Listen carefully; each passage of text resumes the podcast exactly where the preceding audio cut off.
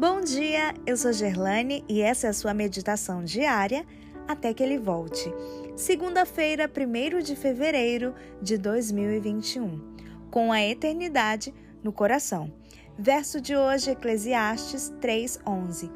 Tudo fez Deus formoso no seu devido tempo. Também pôs a eternidade no coração do homem. No pensamento humano está implantada uma preocupação profunda com o futuro. Essa consciência do infinito no tempo e no espaço desperta insatisfação com a natureza transitória das coisas desta vida. É desígnio de Deus que o ser humano compreenda que o mundo material não constitui a essência de sua existência. Ele está unido a dois mundos, fisicamente a este mundo, porém mental, espiritual e psicologicamente ao mundo eterno. Certa vez, Agostinho escreveu que cada um de nós tem dentro de si um oco cavado por Deus. Você pode tentar preencher esse vazio com qualquer coisa que existe no mundo, mas nunca vai conseguir, pois é um vazio imenso, infinito como Deus, e que só Ele pode preencher.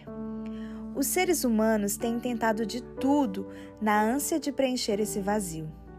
C.S. Lewis disse: O que Satanás pôs na cabeça de nossos primeiros pais foi a ideia de que eles poderiam ser como Deus, como se fossem independentes e tivessem vida em si próprios, que eles poderiam inventar algum tipo de felicidade sem Deus. E dessa tentativa infrutífera surgiu quase tudo na história humana: riqueza, pobreza, ambição, guerras, prostituição, classes, impérios, escravidão. A longa e terrível história do homem tentando achar outra coisa, menos Deus, para fazê-lo feliz. E por, que, e por que isso nunca deu certo?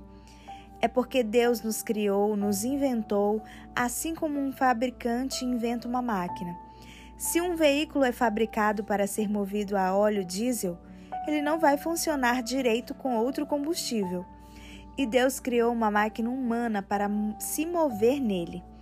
Ele é o combustível que nos faz agir, o alimento do qual precisamos para nos nutrir, não há outro. Muitas pessoas acham que são espertas demais para precisar de Deus. Pensam que podem preencher esse vazio infinito com poder, caviar ou malas cheias de dinheiro, mas nunca conseguem. Talvez você também sinta dentro de si esse vazio. Não perca tempo e esforço tentando preenchê-lo com trabalho, estudo, sexo, divertimentos, viagens. Você até poderá se distrair por algum tempo, mas quando sua máquina começar a engasgar e a tossir por ter usado o combustível errado, você vai ter de parar e pensar que a única solução é nele viver, se mover e existir. Deus está lhe mandando agora a seguinte mensagem: só meu amor infinito pode preencher o vazio que há em você.